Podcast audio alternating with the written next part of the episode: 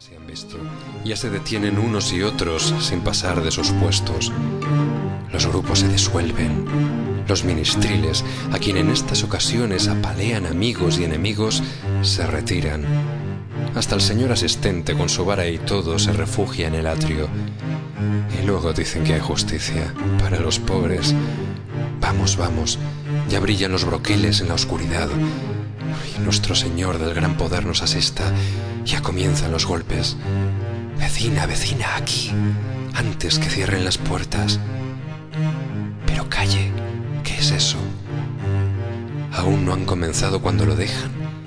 ¿Qué resplandor es aquel? Hachas encendidas, literas. Ah, es el señor obispo, la Virgen Santísima del Amparo, a quien invocaba ahora mismo con el pensamiento, lo trae en mi ayuda. Ay, si nadie sabe lo que yo le debo a esa señora, con cuánta usura me paga las candelillas que le enciendo los sábados. Ved lo que hermosote está con sus hábitos morados y su birrete rojo. Dios le conserve en su silla tantos siglos como yo deseo de vida para mí. Si no fuera por él, media Sevilla hubiera ya ardido con estas disensiones de los duques. Vedlos, vedlos los hipocritones, cómo se acercan ambos a la litera del prelado para besarle el anillo, cómo le siguen y le acompañan, confundiéndose con sus familiares. ¿Quién diría que esos dos, que parecen tan amigos, si dentro de media hora se encuentran en una calle oscura? Es decir, ellos, ellos, líbreme Dios de creerles cobardes. Buena muestra han dado de sí, peleando en algunas ocasiones contra los enemigos de nuestro Señor.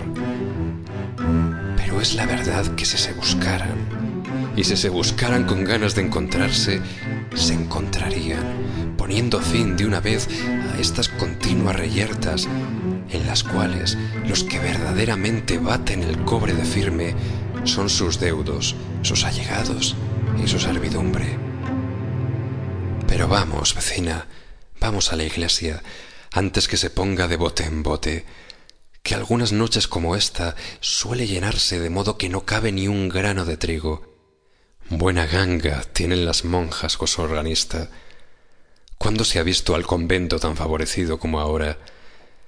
De las otras comunidades, puedo decir que le han hecho a Maese Pérez proposiciones magníficas. Verdad que nada tiene de extraño, pues hasta el señor arzobispo le ha ofrecido montones de oro por llevarle a la catedral. Pero él, nada. Primero dejaría la vida que abandonar su órgano favorito. ¿No conocéis a Maese Pérez? Verdad es que sois nueva en el barrio, pues es un santo varón.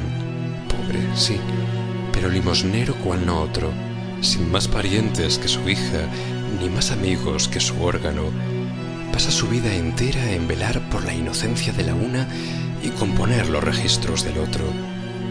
Cuidado que el órgano es viejo, pues nada, él se da tal maña en arreglarlo y cuidarlo que suena que suena maravilla.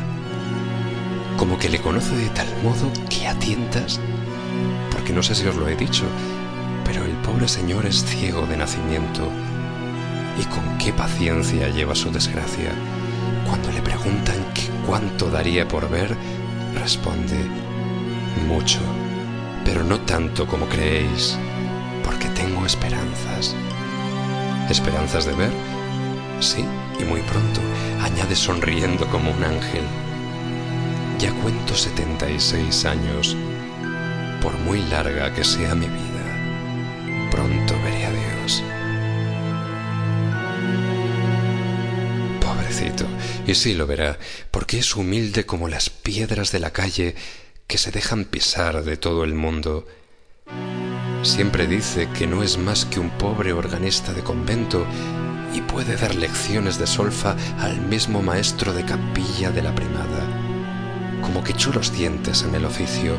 Su padre tenía la misma profesión que él.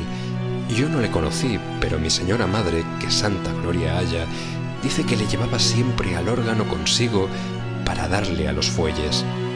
Luego, el muchacho mostró tales disposiciones que, como era natural, a la muerte de su padre heredó el cargo. ¿Y qué manos tiene? Dios se las bendiga